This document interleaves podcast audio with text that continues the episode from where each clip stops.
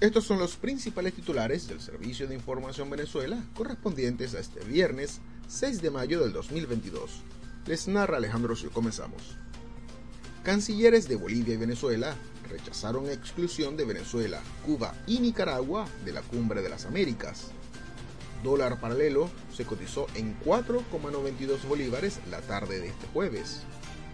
Instituto Nacional de Aeronáutica Civil solicita actualizar protocolos de bioseguridad para viajeros. Asamblea Nacional propone leyes para proteger a venezolanos en el exterior.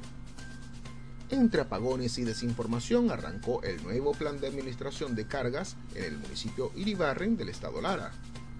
Consejo Municipal y Alcaldía de Lagunillas se solidarizaron con los municipios del sur del lago.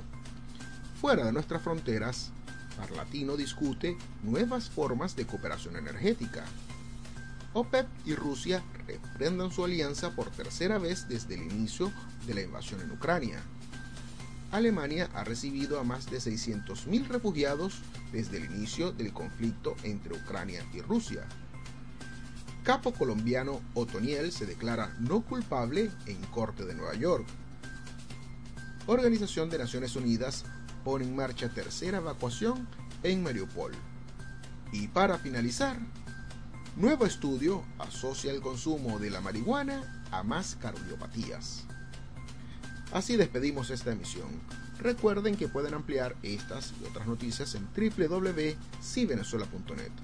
Les narró Alejandro Siu, CNP número 22507 para el Servicio de Información Venezuela.